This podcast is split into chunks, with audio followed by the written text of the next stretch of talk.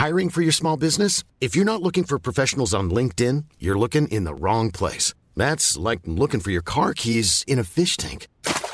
LinkedIn helps you hire professionals you can't find anywhere else, even those who aren't actively searching for a new job but might be open to the perfect role. In a given month, over 70% of LinkedIn users don't even visit other leading job sites. So start looking in the right place. With LinkedIn, you can hire professionals like a professional. Post your free job on linkedin.com slash people today. You're now rocking with the best. Welcome Please welcome, welcome all of you. to StarCast. One-Hit-Wonder gibt es viele, auch im Agenturgeschäft. Es gab immer wieder Agenturen, die aufkamen. Aber für mich war Erfolg eigentlich nur, wenn's, wenn man über eine große Strecke ein Niveau halten oder eine Position halten kann. Und äh, du sagtest vorhin netterweise, dass wir zu den drei besten äh, Agenturen gehören. Also ob ich es auch so klassifizieren würde. Auf jeden Fall sind wir die, die kreativste aller Zeiten laut Fachpresse. Ich war schon stolz, dass wir nie, äh, also auch was so kreative Awards angeht, aus der Top 3 rausgefallen, sondern meistens waren wir Erster oder Zweiter und dann vielleicht auch mal äh, in einem Ausrutscherjahr Dritter oder so. Aber also wir haben wirklich stabil geliefert über, naja, inzwischen halt schon über 30 Jahre. Liebe Startcast-Fans, willkommen zurück zu unserem kleinen Nischen-Podcast. Und heute habe ich einen ganz, ganz wundervollen Gast, wo ich mal sagen würde, viele Verbindungen in meinem Leben haben mich schon irgendwann mal dahin geführt, egal ob es der liebe Maurice ist, egal ob es auch Freunde von mir sind, die in der riesigen, tollen Agentur gearbeitet haben oder auch arbeiten. Lieber Gast, ich sag's jetzt, ich teaser es noch gar nicht mal an, wer es ist. Möchtest du dich vielleicht mal ganz kurz vorstellen, wer du denn bist?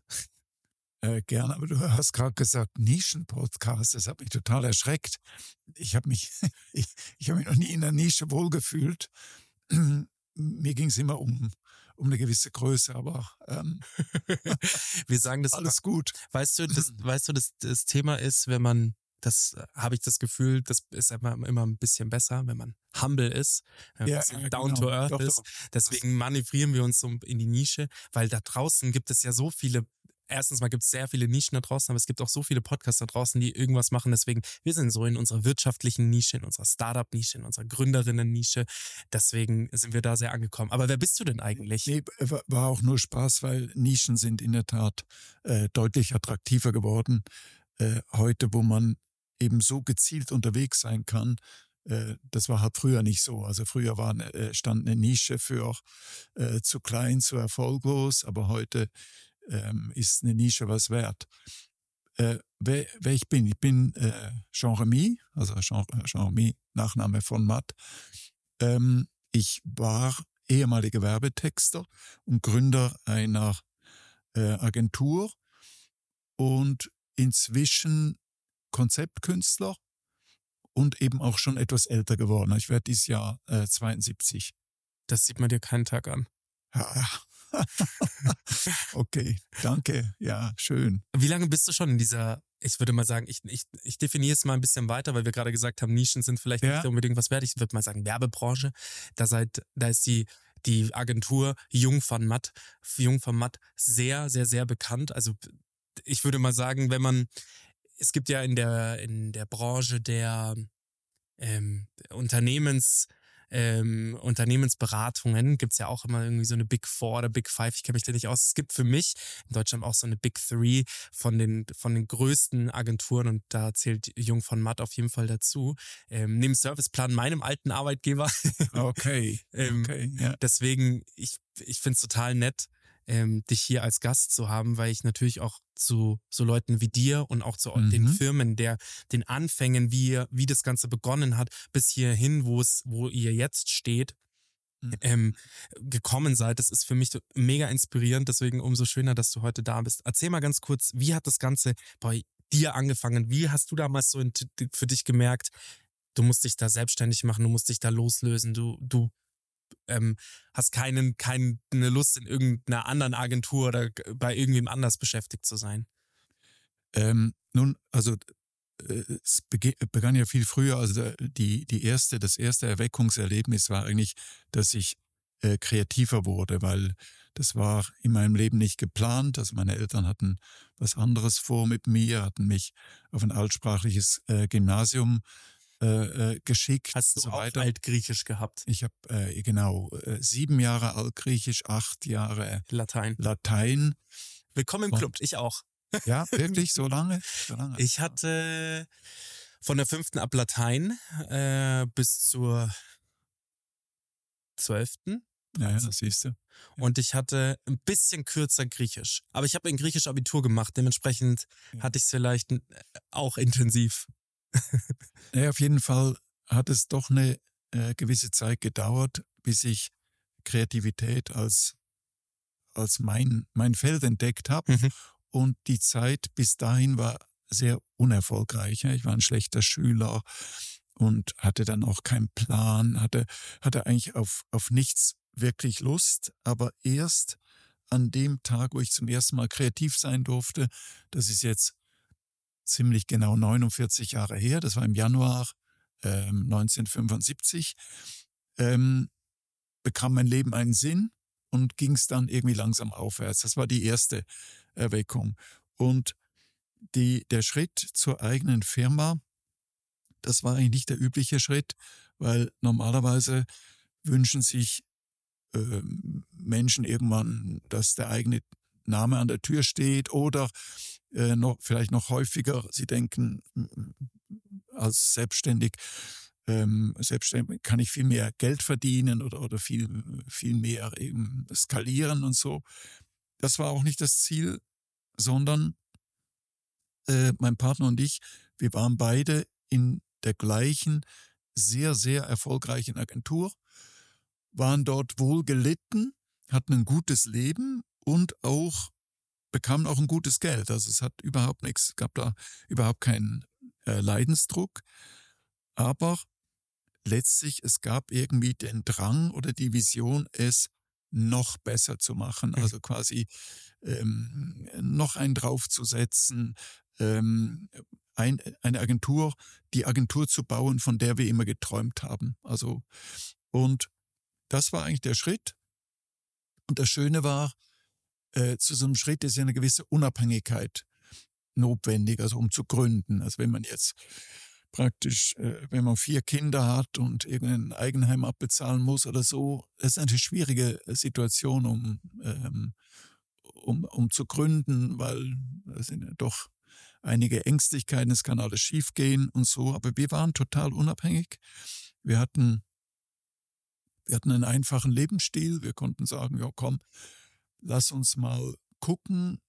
Wenn nichts draus wird, dann werden wir halt wieder Angestellte und alles ist gut. Mhm.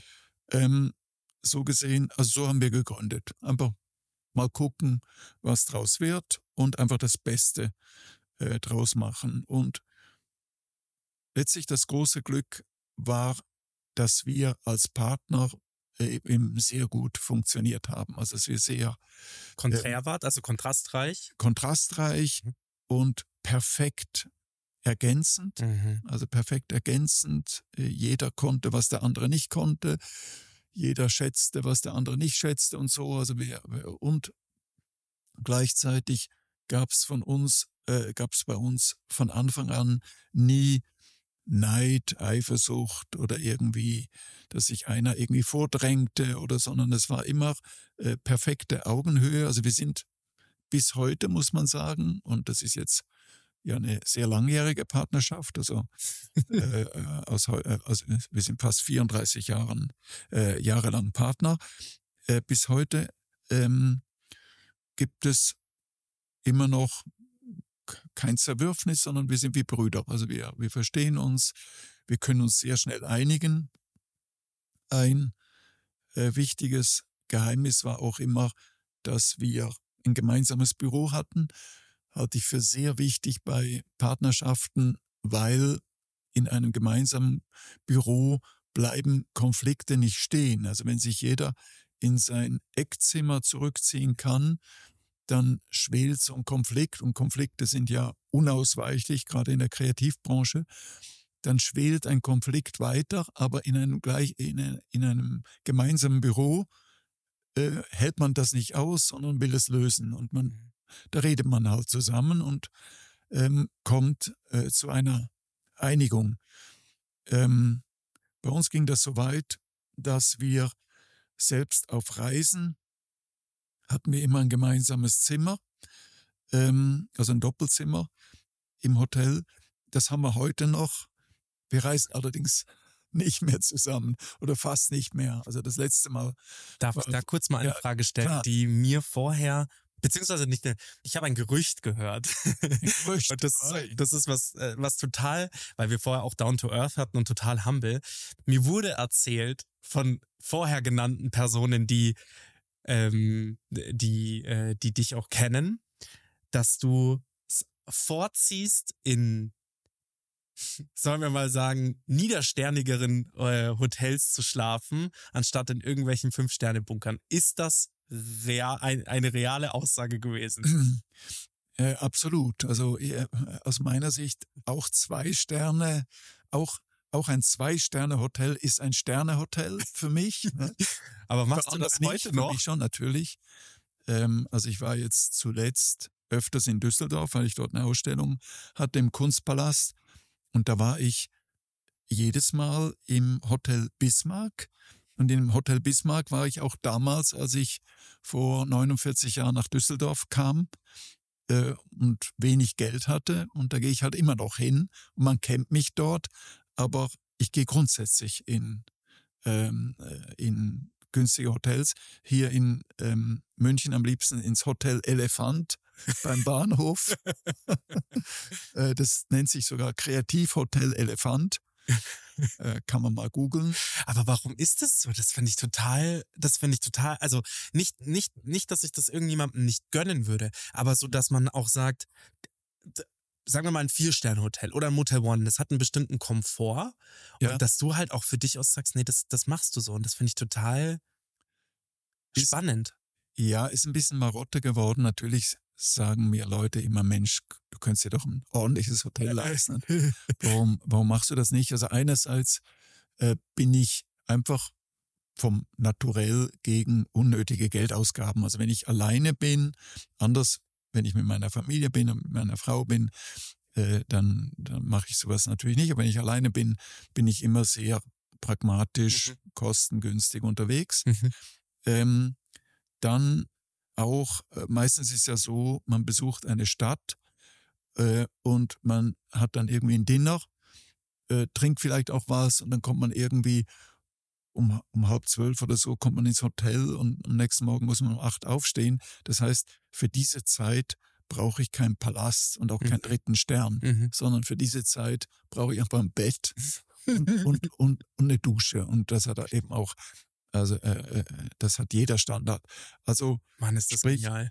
ich, ich habe einfach keinen kein Spaß an, äh, äh, an, an Luxus und kein Leidensdruck, wenn er fehlt.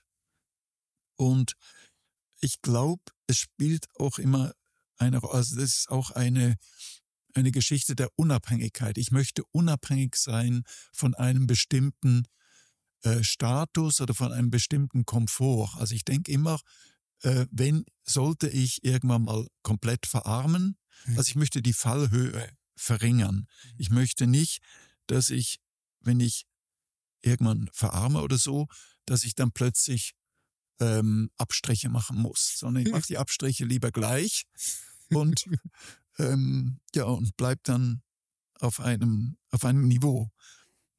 Es macht mir auch ein bisschen Spaß, muss ich dazu sagen. Diese Bodenständigkeit, das ist äh, total interessant, weil wenn man jetzt andere Agenturen erlebt oder Geschäftsführer anderer Agenturen oder GründerInnen von anderen Agenturen, die natürlich ganz anders unterwegs sind, ist es total erfrischend, mal jemanden zu treffen, der darüber auch ganz anders denkt. Und auch diese, das ist ja ein sehr philosophischer Ansatz, wenn man das mal so begründet, dass man sagt, man möchte sich von Haus aus keine Fallhöhe schaffen. Das kann aus der einen Perspektive Angst sein, dass man sagt, man möchte diesen Standard auch niemals verlieren. Das kann aber auch einfach ein Grundcredo sein. Ja. Ähm, ich möchte sagen, du hast es geschafft. Du darfst dir den dritten Stern auch gönnen. aber du darfst natürlich auch weiterhin so du darfst es auch dein, dein, dein, dein ähm, wie soll man sagen, deinen Mauern weiterhin genauso ähm, Folge leisten. Ich finde das, ich fand nur diese Geschichte so interessant und ich wollte einfach wissen, wo kommt das her? Ja, ja, ja, nee, das kommt woher. Der dritte Stern ist unattraktiv für mich, der vierte eigentlich auch. Also ich finde entweder radikal ähm, äh, sparsam mhm. oder eben wirklich Leicht. schön. Ne? Ja. Also wenn ich jetzt in Urlaub gehe, dann eben auch mal fünf Sterne oder so. Aber äh, also so ein Drei-Sterne-Hotel finde ich schon sehr langweilig. Magst du vielleicht mal auch nochmal so erzählen? Du hast ja gesagt, seit 34 Jahren seid ihr in einer Partnerschaft ähm, in, von, bei Jung von Matt. Ähm, ja. Und, und nochmal einen Sprung weiter vorne, dann das bedeutet ja, also wenn du sagst, du warst vor knapp 50 Jahren das erste Mal kreativ tätig, das heißt, du warst 15 Jahre, wenn ich jetzt richtig gerechnet habe, in einer Agentur. Welche war das? Genau, ich war, ähm, äh, ich war sehr lange Angestellter und aus meiner Sicht ist eine Angestelltenzeit auch wichtig, um irgendwann als Dienstleister ähm, erfolgreich zu werden, weil als Dienstleister bist du immer Angestellter. Also du bist, du, ähm, äh, ähm, also man ist Angestellter seiner, seiner Kunden mhm. und verhält sich auch wie ein Angestellter äh, seiner Kunden. Ähm, drum fand ich das, fand ich die Zeit wertvoll. Ich war, mein, mein erster echter Job als Kreativer, das war in Düsseldorf, da war ich zwei Jahre lang. Äh, sehr gute Agentur gewesen, also konnte ich viel lernen. Dann kam ich nach Frankfurt, auch zwei Jahre. Da war ich in einer großen äh, amerikanischen Agentur, auch prima.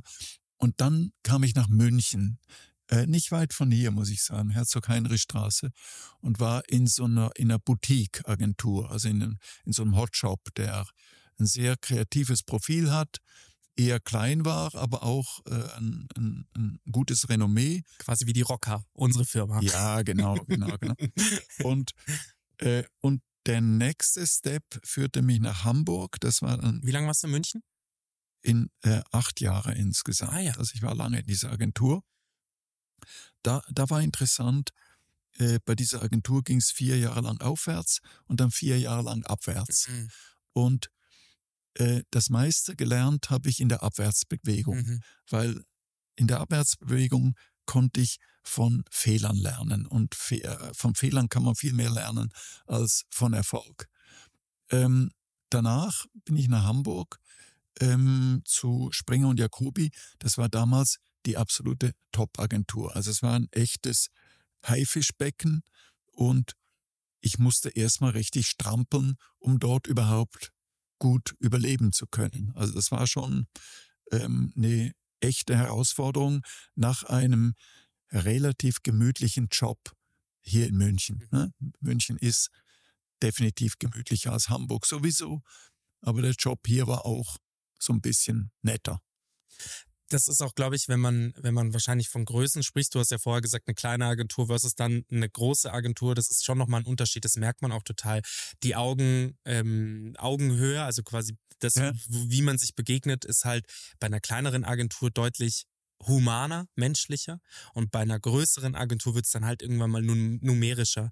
Das heißt, du Absolut. bist eine Zahl, die irgendwie ausgetauscht wird. Du bist vielleicht sogar in mancherlei Hinsicht, wenn man es zu analytisch nimmt, bist du halt vielleicht ein Gehalt, ja, und deine Zahl mhm. wird in einem Gehalt bemessen, ob du jetzt dich rechnest oder halt auch nicht. Und das habe ich halt auch damals gemerkt und deswegen habe ich in der großen Agentur halt auch gesagt, ich möchte, möchte da raus, ich möchte das nicht mehr. Mhm. gab ein paar Sachen, die ich anders gesehen habe, unter anderem eben diesen Umschwung zwischen ich war ähm, in einer Filmagentur, die große TVCs produziert hat und ich habe gesagt, guck mal, wir müssen kleinformatiger denken, das, das Kino auf den kleinen Screen bringen, weil das wird die, nächsten Ta die nächste Zeit unsere Zukunft sein. Das war 2012, 13, 14, also so die Anfänge von Social Media.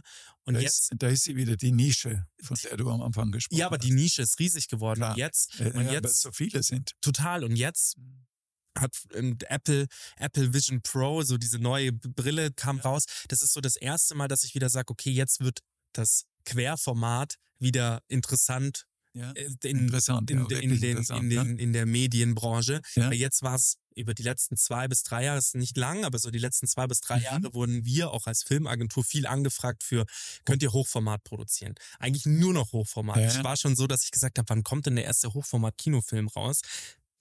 Bis man natürlich sagt, das Medium Hochformat ist natürlich auch nur auf das Medium Handy beschränkt. Ab dem Zeitpunkt, wo das Handy abgelöst wird von irgendwas anderem, ist das Hochformat natürlich auch wieder gestorben. Dementsprechend sehe ich das jetzt mit der Apple Vision Pro, so dass man hier die Welt wieder auf, auf Breitformat sieht. Deswegen die Welt ist total im, im Drehen und sich wandeln. Und das habe ich damals in der Agentur vermisst, hm. dass sich das schneller bewegt. Und das ist halt, wenn man so ein Speedboat-artig, wie so eine kleine Boutique-Agentur unterwegs sein kann, kannst du, baust du halt auch schneller Unfälle, beziehungsweise ein Schlag ist wie in einem kleineren Auto, in einem Mini, wenn du dich bewegst, merkst du den viel deutlicher, als wenn du halt mhm. in einem Panzer fährst. Dafür bewegt sich ein Panzer halt deutlich schwerer. Und das habe ich halt dann, das merke ich auch. Also deswegen kann ich das total verstehen, dass du dann gesagt hast, irgendwann mal, von kleiner Agentur zu großer Agentur alles einmal gesehen und dann der Punkt zum Gründen. Kannst du dich noch diese an diese Initialzündung erinnern, dass du gesagt hast, okay, ich mache das jetzt?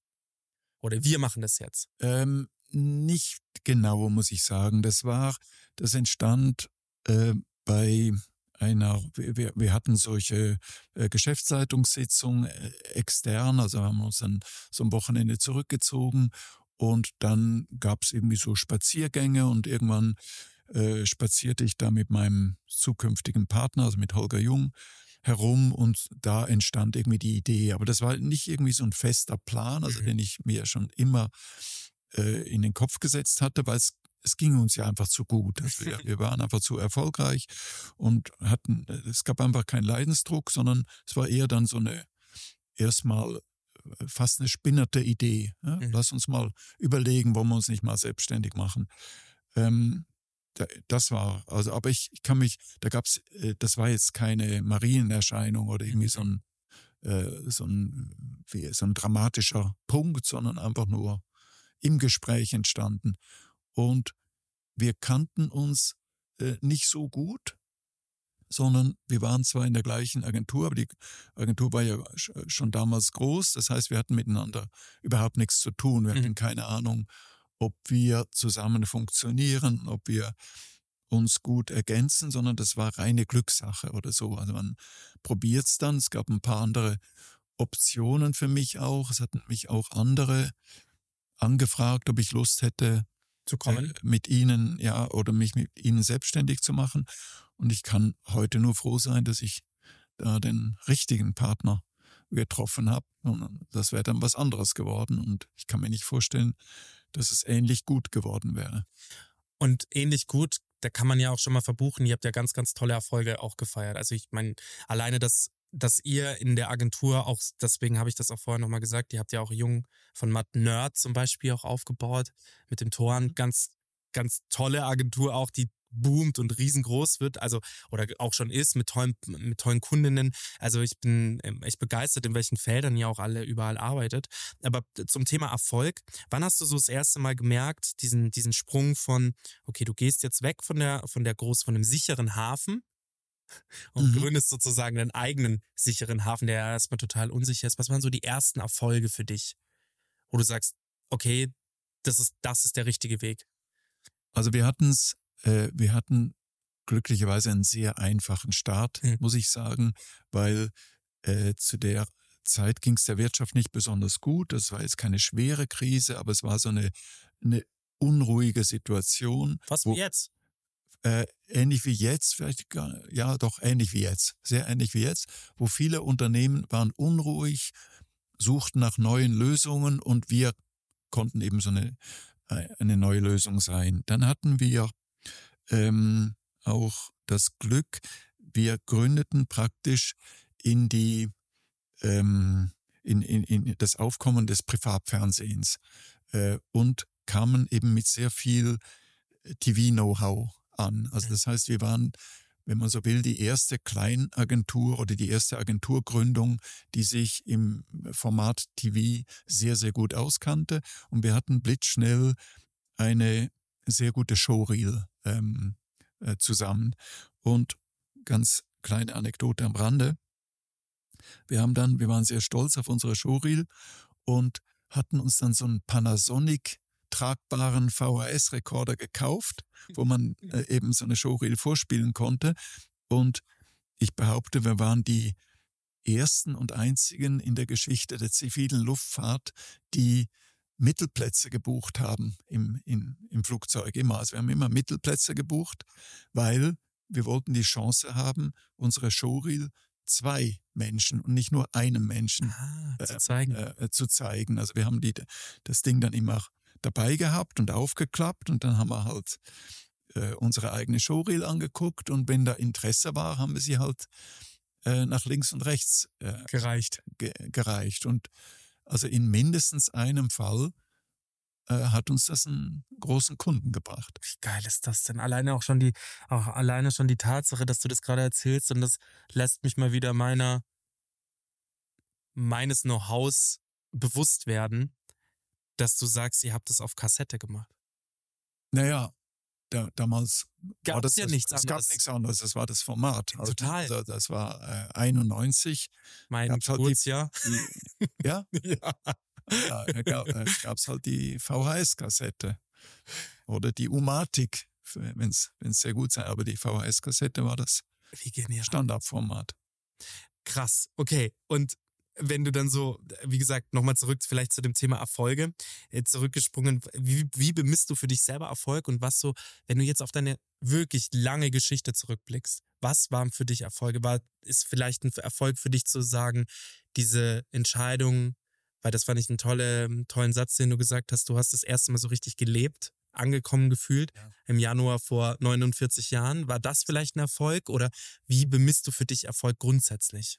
Ähm, also vielleicht noch, äh, ich hüpfe noch mal kurz zurück Bitte. zu Stolz, Ja. äh, weil das habe ich nicht präzise beantwortet. Also stolz war ich äh, vor allem, dass unsere Agentur, also unsere Gründung, wurde nicht als ein Wurmfortsatz wahrgenommen. Also es war nicht, weil es ja oft so, dass man äh, gründet, aber im Grunde genommen weitermacht, was man bisher Mhm.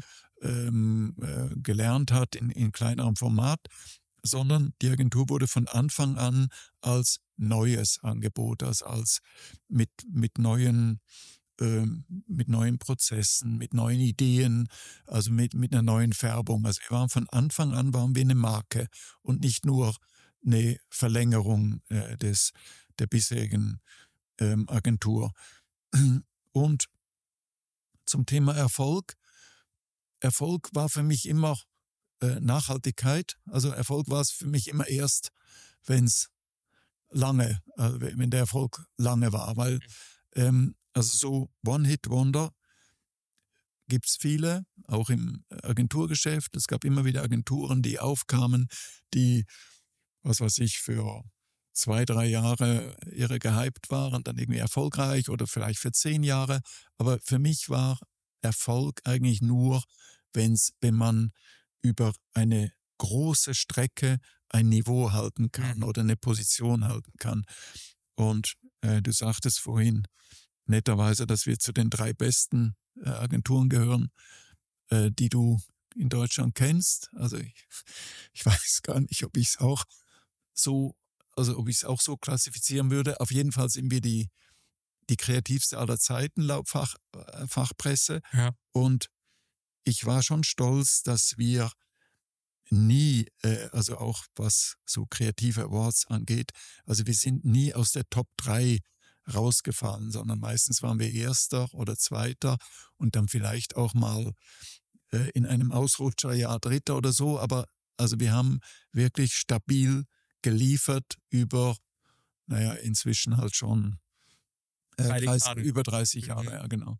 Deswegen, das, das ist das, was ich meine. Es gibt so, so ein bisschen das, wenn man irgendwas mit Kreativität studiert, egal was, auf Kreativität kommen wir auch gleich noch ein d- d- d- drauf zu, weil mich natürlich jetzt auch das neue Feld, quasi die, die größere Persönlichkeit von dir, meiner Meinung nach, womit du jetzt auch noch mehr strahlen kannst, auch wenn es was anderes ist, Ja. ähm, kommen wir auch noch gleich zu sprechen, die, deine Kreativität, deine Kunst. Aber wenn man mal irgendwas Kreatives studiert, dann wird einem so ein- wie fast schon wie so ein Fachbuch in die Hand gedrückt und wird gesagt, pass mal auf, geh doch erst mal ein paar Jahre in eine große Agentur und lern mal das Agenturgeschäft. Mhm. So. Mhm.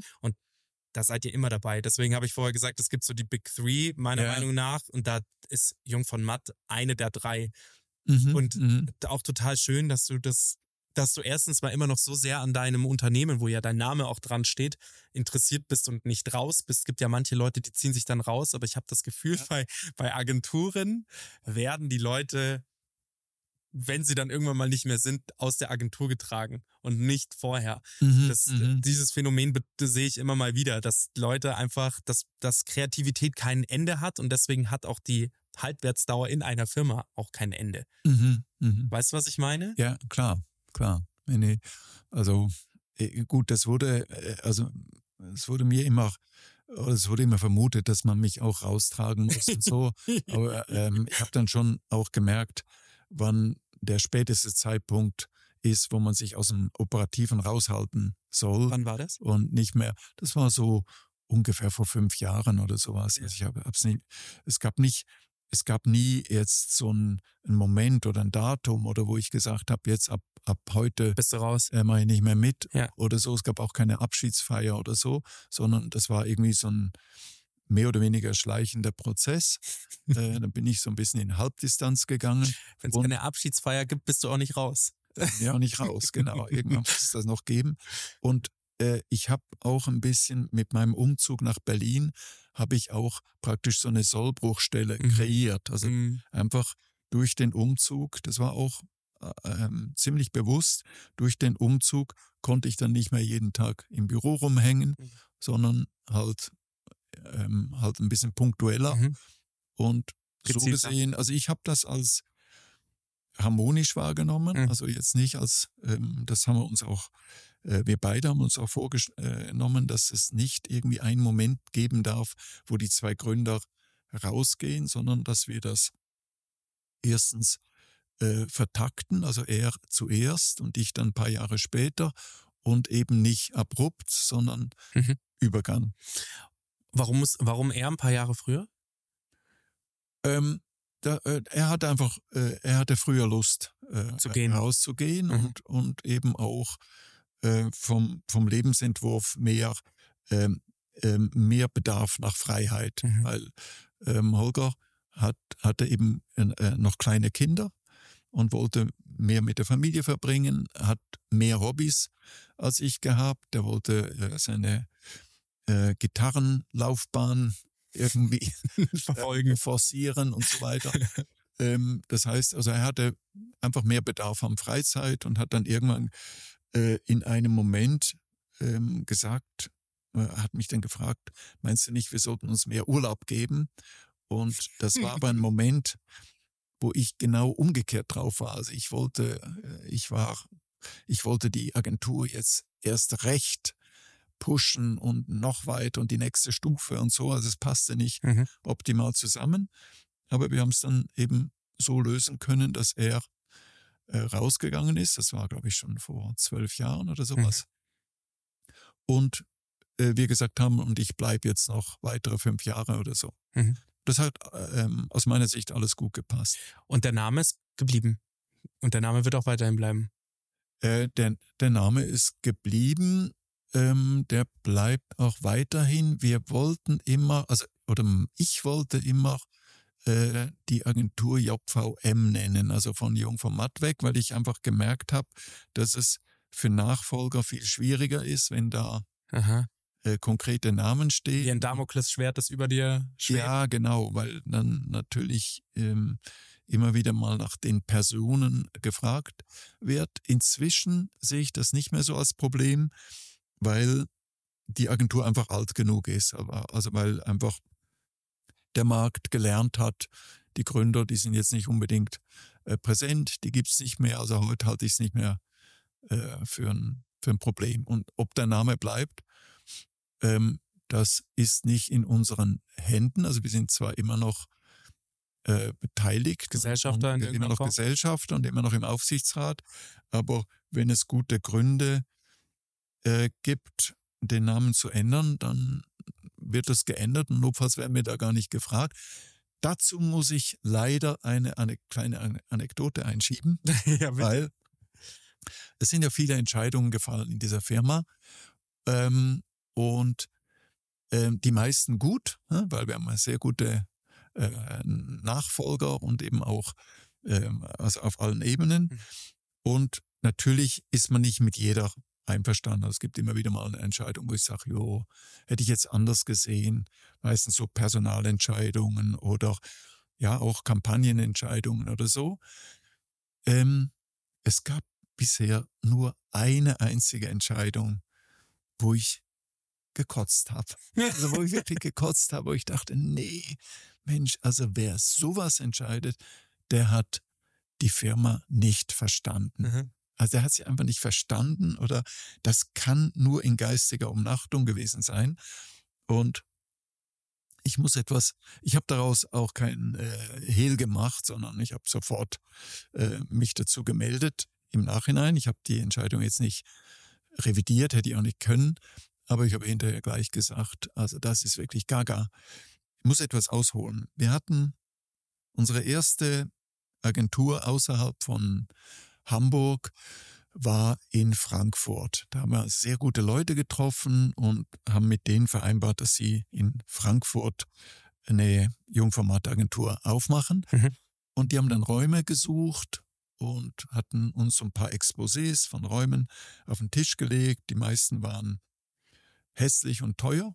Frankfurt ist hässlich und teuer.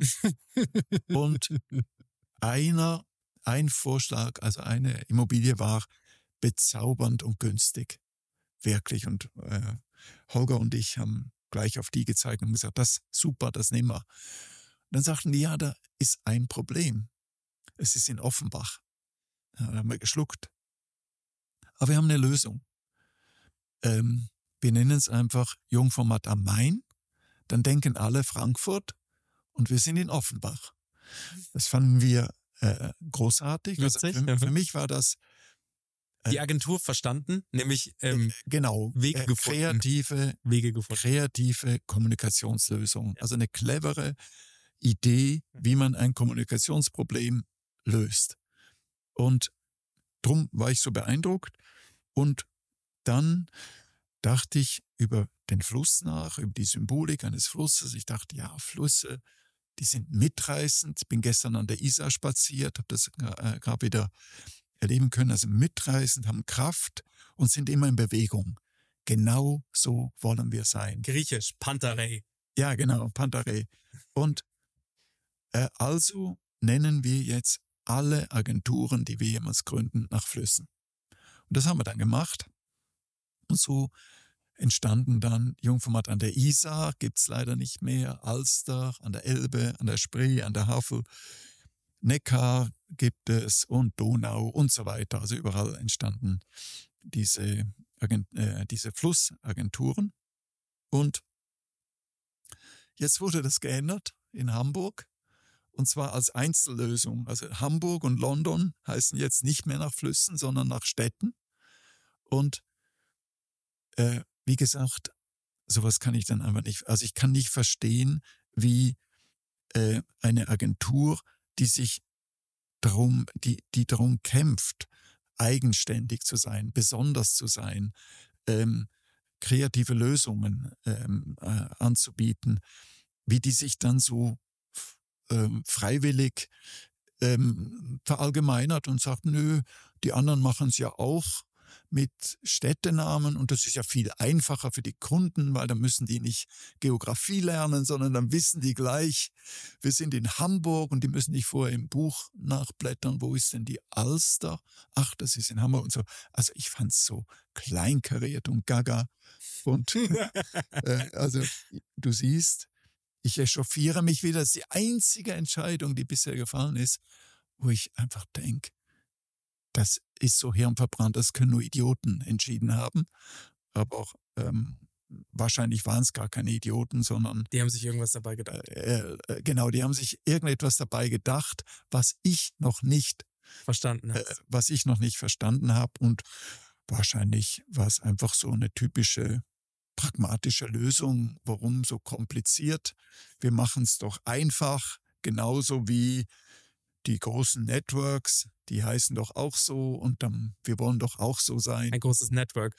Ja, genau. Ja, aber dabei wäre London mit der Themse natürlich auch ganz fantastisch gewesen. Natürlich, natürlich. Ich habe gesagt, also wenn du äh, Jungformat äh, an der Themse, da denkt doch niemand, die, die sind in Birmingham oder so. Und selbst wenn, wäre ja dann wieder genau der, An der Anfangsursprung gewesen. Also Natürlich.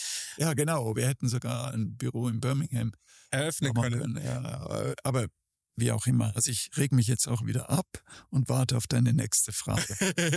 ich fand das, äh, so, solche, solche Schwenker sind pures Gold für unsere ZuhörerInnen, weil ja. deshalb wichtig ist zu erfahren, dass in Kreativbranchen, grundsätzlich in allen Branchen sollten Menschen arbeiten, die Emotionen haben. Wir werden so gleich gebügelt und deswegen nehmen wir viele Dinge auch einfach so hin. Und deswegen, weißt du, wenn du also angefangen hast zu erzählen, dachte ich mir, okay, welcher Supergau kommt denn jetzt? Und dann war es quasi nur der Namensänderung, der für dich aber viel tiefer verwurzelt ist. Wenn ich jetzt mal eine Sache noch. Der auch, äh, der ist ja nicht businessrelevant. Gar nicht. Das ist ja völlig, gar nicht. Also, wie wir heißen, ist ja völlig wurscht. Das, das schmälert unseren Erfolg mhm. nicht und das äh, macht ihn auch nicht besser. Aber es hat etwas mit, mit Haltung zu tun. Ja. Es hat etwas mit, äh, äh mit Philosophie zu tun und das geht mir schon nah. Ne? Also das heißt, das ist mir schon äh, nach wie vor wichtig. Ja, siehst du mal, also das lässt, es lässt sich auch nicht los. Ähm, nee, nee. Nee, nee. Und das ist eben auch genau das, weil wir da gerade beim Thema Kreativität waren. So für mich auch mal interessant, von jemandem wie dir zu hören, was ist denn für dich Kreativität? Ist es genau das, dass du sagst, es sind eigentlich die einfachen, schlüssigen, ähm, einfachen, schlüssigen, so wie, sowas wie das mit, lass uns doch die, lass uns doch die Agentur nach Flüssen benennen, also mhm. mit dem mhm. Beisatz der Fluss. Schade, dass es an der Isar nicht mehr gibt. Ja, sehr schade. Es war eine ähm, äh, sehr schöne Agentur, die auch sehr gute Sachen gemacht Wo hat. War damals. die? Wo war die? Die war eine schwere Reiterstraße. Ah, ja, ja. Das war in so einem ehemaligen Bundeswehrgelände. Aber nicht jetzt mit Backsteinhäusern. Ähm, Ach ja, nee, warte mal, das, da, da, da sind jetzt ganz viele so Creative Spaces auch. Ja, genau, das war das. Das war das. Da war, war sogar auch ein Schwimmbad, was wir hätten mieten können. Wir haben dann Geil. so eine Halle genommen. Das war eine tolle Agentur, aber auch irgendwann, äh, den Main gibt's jetzt auch nicht mehr, sondern irgendwann wurde die dann kleiner und irgendwann äh, hat sie keinen Sinn mehr gemacht. Mhm. Oder meistens hat es damit zu tun, dass die, die führenden Leute ausgeschieden sind mhm. oder woanders hingingen. Mhm. Und dann haben wir halt gesagt, okay, dann, ähm, dann machen wir es auch wieder zu. Also, mhm. Weißt du, wir haben ja am Anfang gesagt, oder beziehungsweise du hast für dich gesagt, Podcast ist nicht so dein, vielleicht nicht so ganz dein Medium, weil du manchmal nicht ganz, weil du äh, die Dinge, die du gerne sagen würdest, vielleicht nicht so perfekt auf den Punkt bringen wirst. Ja, ich fand's, ich finde es, und wir sprechen schon eine Dreiviertelstunde. Oh. Ja. Nee, das ist ganz wunderbar. Ich könnte mit dir stundenlang weitersprechen, weil dieses Philosophieren mhm. und diese, wir haben da eine ganz gute Ebene, das macht total Spaß. Ich verstehe auch nicht, warum ihr eigentlich, also vielleicht habt ihr das auch einen eigenen Podcast, was mich sehr interessieren würde, wenn ja. Ähm, und wenn nein, dann würde mich auch interessieren, warum nicht. Ja, ja gute, äh, gute Frage. Also wir haben, wir haben einen, aber eher einen internen. Also wir machen das intern. Ihr müsst es rausbringen. Ja, klar. Äh, es hängt immer, also viele Ideen hängen von jemandem ab, der es pusht, also der es äh, in die Hand nimmt und. Darf ich es von außen pushen? Ja, ja. ja ich push das, ich pushe das jetzt hiermit und biete damit an. Es wäre mir jetzt zu spät. Es wäre mir jetzt zu spät. Warum? Weil es einfach, ja, weil es zu viele, äh, zu viele gibt. Ja, das stimmt, da gebe ich dir recht, aber es gibt zu viele, aber es gibt nicht viele mit absoluter Qualität, weswegen, also mit Qualitätsanspruch, weswegen auch die, die gute Qualität haben, immer noch weiter performen. Plus es gibt noch nicht, und da sind wir wieder beim Thema Nische, noch nicht aus jeder Nische einen qualitativ hochwertigen. Weswegen wir auch mit unserem kleinen Nischen-Podcast, ja. die wir ja doch Millionen Zuhörer haben, mhm. ähm, es doch auch geschafft haben, uns da rauszuwinden aus dieser Position mhm. dessen, dass wir immer verglichen werden oder immer unter dem Schatten von einer OMR stehen, die total toll ist. Der Philipp hat so viel auf die Beine ja. gestellt, wofür wir auch dankbar sein können, Wege geebnet, wo keine Wege waren und ähm, wir dürfen da jetzt als kleine Podcaster hinterherlaufen. Mhm. Ja, deswegen sind wir trotzdem im Ranking mindestens genau da, wo er ist, wenn nicht sogar manchmal besser als Mini-Nischen-Podcast. Deswegen ah ja, sage ich, sehr gut. Qualität ja. und Herz mhm und mit dem eben auch das mit, deswegen verstehe ich auch, dass es Agentursterben gibt und auch nicht, weil man halt dann einfach klug wirtschaften muss. Also man muss ja auch immer ein bisschen wirtschaftlichen Background haben ja. und sagen, macht es noch Sinn oder nicht. Und so dieses Perpetual Reinvention und auch diese Reflexion und die Kommunikation führt einen dann natürlich auch dazu zu sagen, macht es noch Sinn oder nicht? Und diese Frage stellen sich meine Frau und ich jeden Tag. Meine Frau ist jetzt mit unserer Tochter rausgegangen und sagt halt, cool, ich überlasse euch jetzt hier das Feld, unsere Wohnung, weil wir Mhm. wieder mal in unserer Wohnung auf, weil ich es hier sehr liebe, beziehungsweise die eigentliche, der eigentliche Grund ist, wir ziehen bald um mit unserem Office. Dementsprechend nutzen wir halt immer diese Räumlichkeiten und sagen, ist super. Aber meine Frau geht raus mit unserer Tochter und geht eine, eine Runde spazieren und das würde sie nicht machen, wenn sie daran nicht glauben würde. Und ich glaube, da, daran zählt Und ich glaube, auch wenn es jetzt sehr hm, vielleicht sehr schleimerisch klingt, aber ich glaube an dich. Also Ei. du kannst an dich glauben, aber du kannst auch an die Geschichten glauben, die du Mhm. aus knapp 50 Jahren Agenturerfahrung Mhm. erzählen kannst. Und dieses gebündelte Wissen würde manchen Menschen einfach gut tun. Mhm. Mhm. Employer Branding technisch zu sagen, wir gehen zu einer Agentur oder wir entscheiden uns gegen eine Agentur. Ja. Aber warum auch bestimmte Wege einschlagen? Und Wege einschlagen, da bin ich jetzt beim richtigen Punkt, Thema Kreativität. Was ist denn Kreativität für dich? Ähm, also für, äh, nicht nur für mich ist Kreativität äh, abweichen von der Norm, ne? also das ist so der Kern äh, von, von Kreativität und abweichen, abweichen ist ja immer gefährlich, also weil wer vom, von, von der Norm abweicht, der kann äh, im Schlamm stecken bleiben und so, also das ist äh, Kreativität, äh, Kreativität Aber an was wird Ist die eine- Norm gemessen? An monetären Gedanken, oder? Also ich meine, Je, je nachdem, also in der Kreativindustrie natürlich am monetären Gedanken. Ähm, ich habe auch, ich habe eine, äh, eine etwas verfeinerte äh, Definition von Kreativität. Mhm. Ich sage immer, äh, Kreativität ist aus dem Nichts etwas Neues schaffen. Mhm. Und beides ist, also das Nichts und das Neue, beides ist sehr herausfordernd, weil es beginnt mit dem Nichts. Ähm, äh, die, also die meisten Berufe haben irgendeine Ausgangsmaterie, mit der sie was machen können. Also der, der Finanzer oder der Banker, der hat Zahlen, der, ähm, der Schreiner, der hat Holz, Mhm. die Pianistin, die hat ähm, ähm, Noten, äh, der Journalist hat Fakten und so weiter. Also die meisten ähm, Berufe haben irgendetwas, mit dem sie, äh, was sie irgendwie weiterentwickeln, was sie ordnen, was sie analysieren.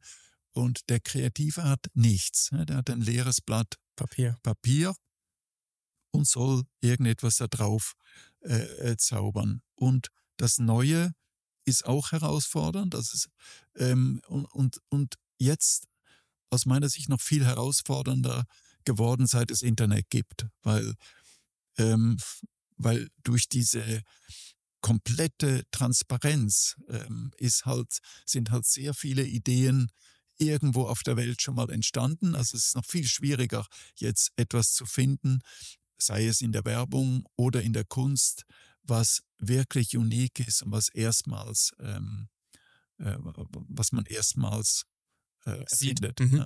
Das ist tatsächlich schwierig. Das, das frage ich mich auch ganz oft noch. Das, ich hatte einen ganz tollen Professor an der Uni. Ich habe in Holland studiert und in, in den Niederlanden studiert und ich hatte einen unfassbar tollen Professor, der damals zu uns immer gesagt hat, ähm, oder beziehungsweise alles, was wir erschaffen haben, hat er erstmal in Frage gestellt und zerrissen. Und auch die Frage gestellt, gibt's das schon? Braucht es das noch? Wenn es das schon gibt und es das aber trotzdem noch braucht, dann hat es einen Sinn, dann ist es gut. Ja. Wenn es das aber schon gibt und niemand braucht es, oder wenn es das noch nicht gibt und niemand braucht es, dann lass es sein, weil es ist nur eine Ressourcenverschwendung. Und das fand ich total interessant und total inspirierend. Und damals, und das ist jetzt noch nicht so lange her, gab es das Internet ja trotzdem auch schon. Und deswegen war man sich, und das ist immer so ein, das ist ein Bauchgefühl, dass wenn ich was erschaffe, Mhm. mich immer die Frage, mich immer, also ich stelle mir immer die Frage, das kann doch nicht sein, dass ich da jetzt als erster drauf komme.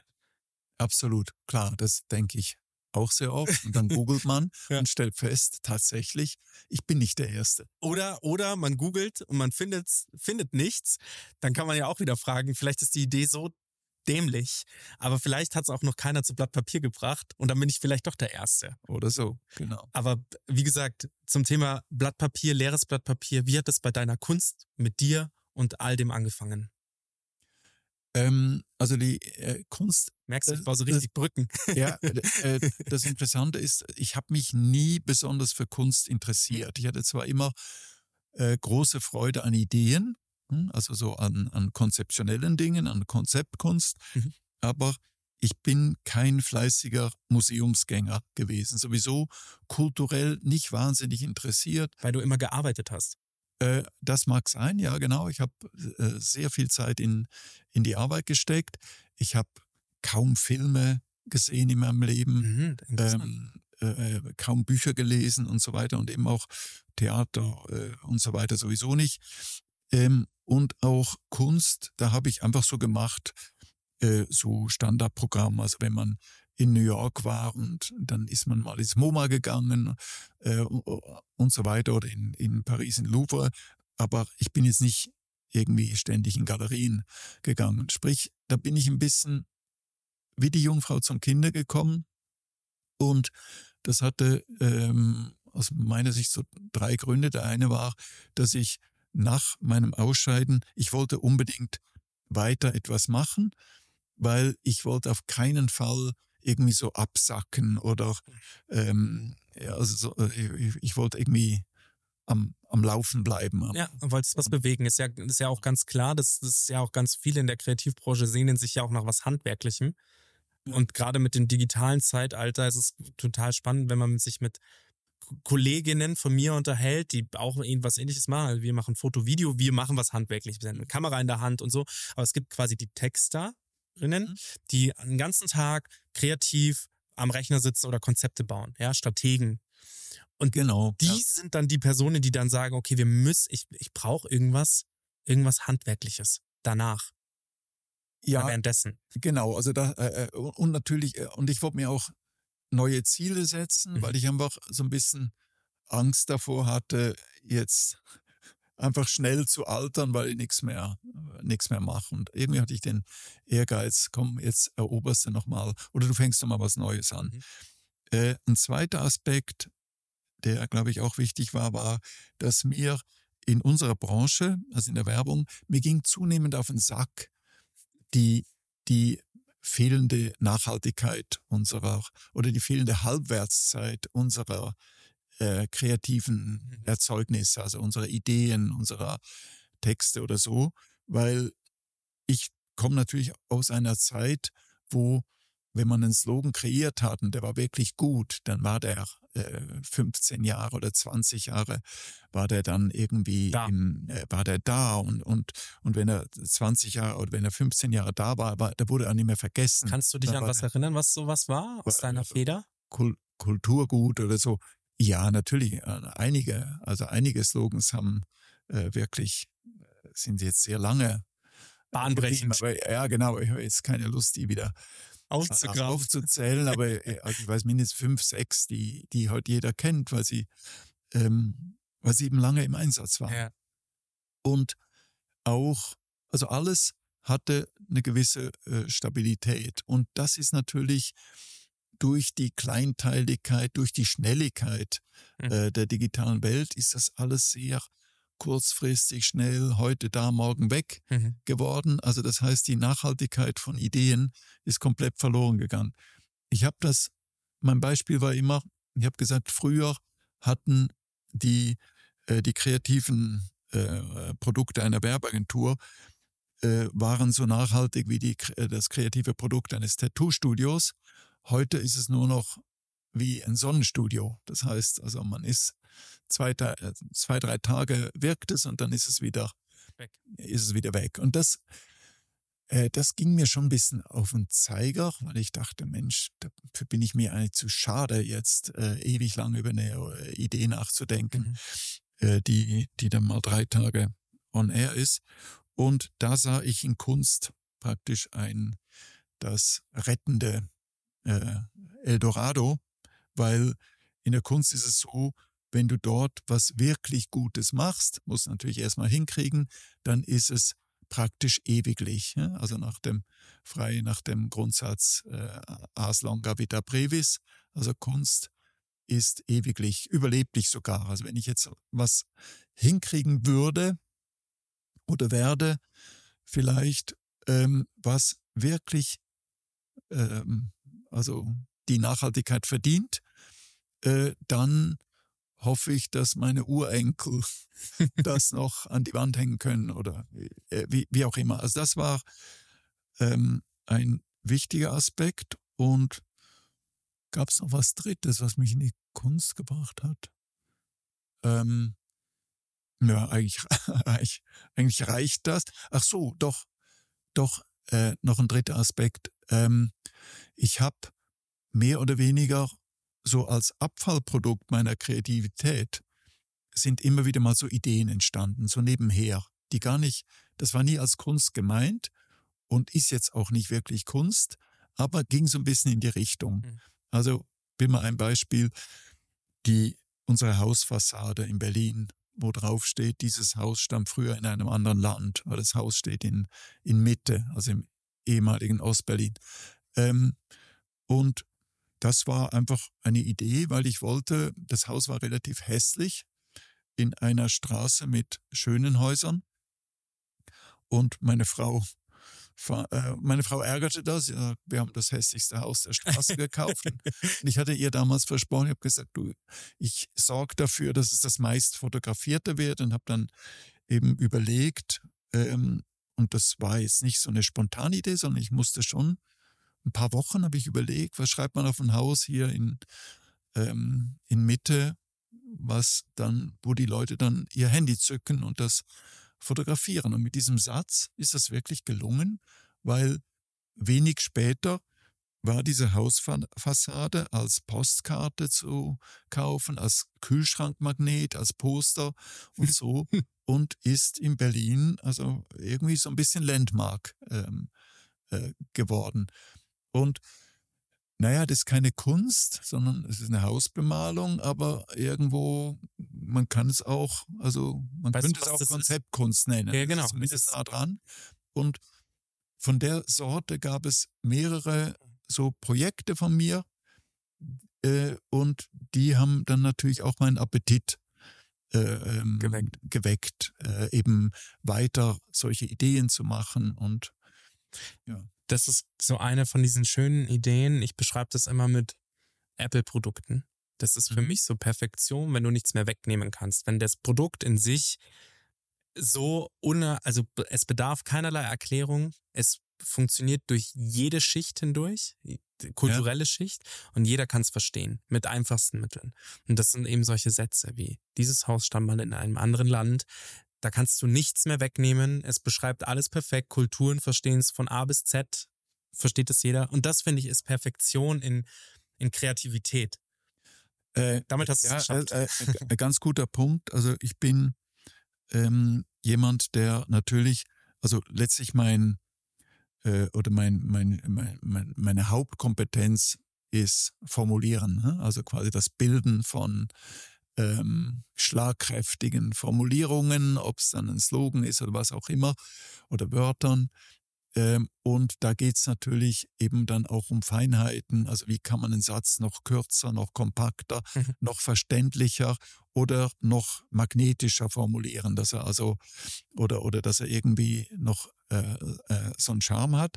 Und da war ich immer extrem fleißig, weil für mich äh, Sätze nicht nur äh, verständlich kurz und gut äh, sein mussten, sondern sie mussten auch schön aussehen. Also ich habe mhm. immer wahnsinnigen Wert darauf gelegt, dass ein Satz eben eine, eine kompakte, schöne Form hat, also so eine Schlagzeile.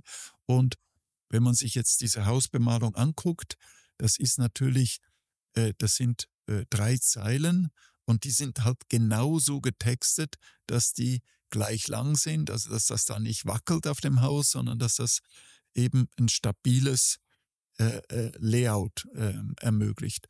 Und äh, so, also mit dem Fleiß, mit der Akribie, ähm, habe ich immer Texte gebaut. Also ich war praktisch ein, äh, das war wie Architektur mhm. zum Teil. Ich will aber noch was zu Apple sagen, weil du sagtest, Apple, der Erfolg von Apple, klar, zum Erfolg von Apple gehörte immer eine Radikalität. Äh, die ich bewundern, bewundernswert fand, also dieses Weglassen, also mhm. bis zum, äh, was meistens dann auch zu gutem Design führt. Also mhm. wenn man alles Unnötige weglässt, entsteht meistens äh, ein, ein, pures, äh, gutes Design. Aber ich habe seit vorgestern, habe ich endlich wieder ein iPhone.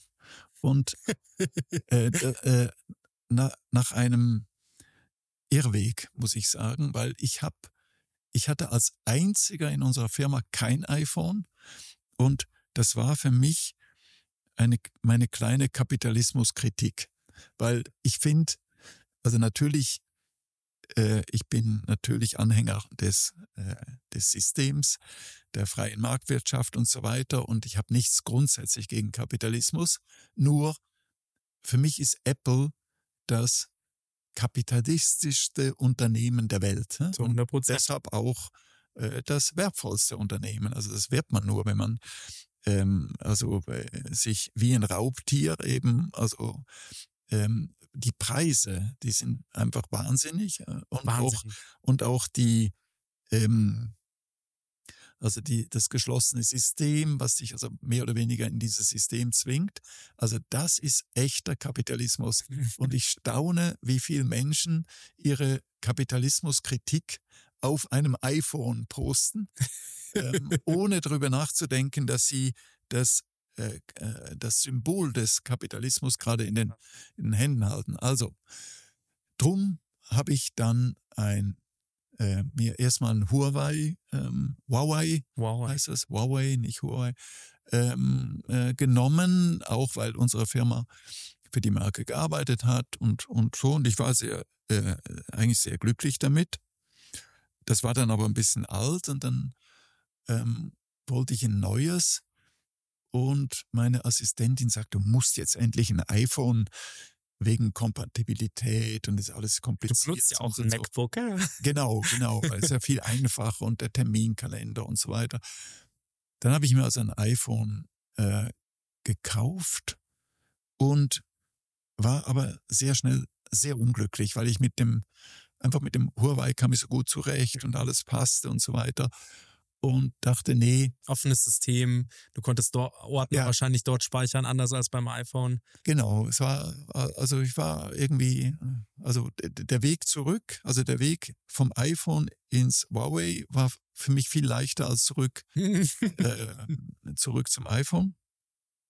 Und äh, bin sehr unglücklich geworden, hab's verschenkt meinem Sohn, der hat sich gefreut und habe mir ein Google äh, Phone gekauft. Bin mit dem jetzt auch überhaupt nicht glücklich geworden, sondern es war auch wieder kompliziert und der Terminkalender war nicht drauf und so weiter.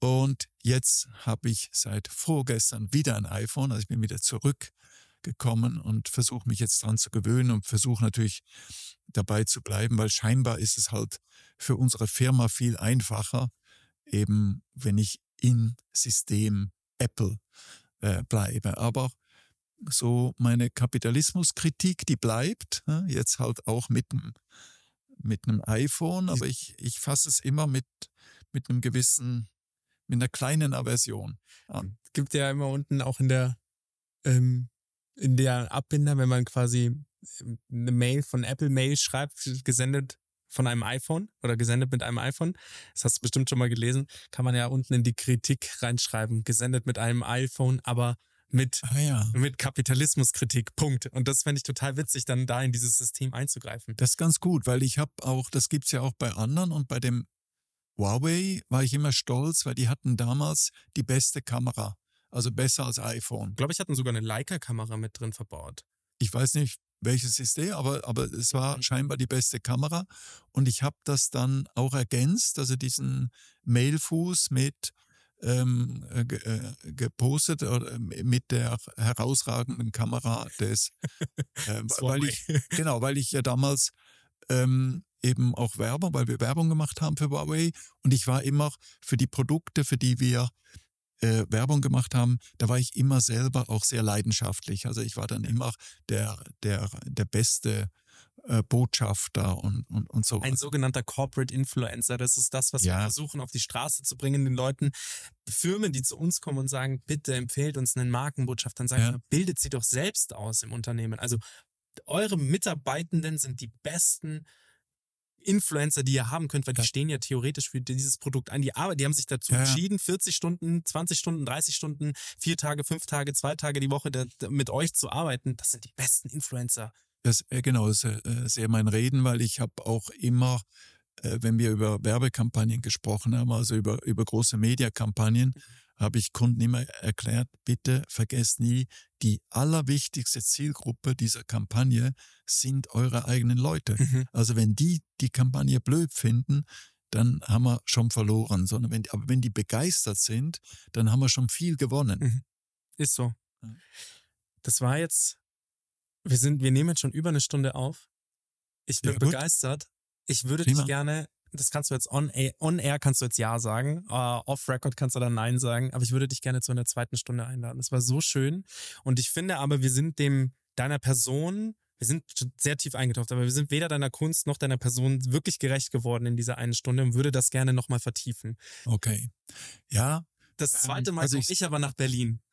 Sehr gut. Also ich sage jetzt mal, ich sage jetzt mal ja. Äh, Das Problem ist, ich habe mein mein ganzes Pulver schon verschossen. ich habe nichts mehr. Ich es gibt keinen bisschen was. Inhalt mehr. Es gibt keine Idee mehr. Es gibt keine Antwort mehr, äh, die mir jetzt noch einfallen würde. Ich bin froh, dass es jetzt endet, weil auf die nächste Frage von dir wäre ein langes Schweigen gekommen. Aber lass mal gucken, ja, vielleicht. Ich freue mich sehr. Vielen Dank für deine Zeit. Hat sehr viel Spaß gemacht. Vielen Dank dir. Thanks for listening to this episode of StartCast.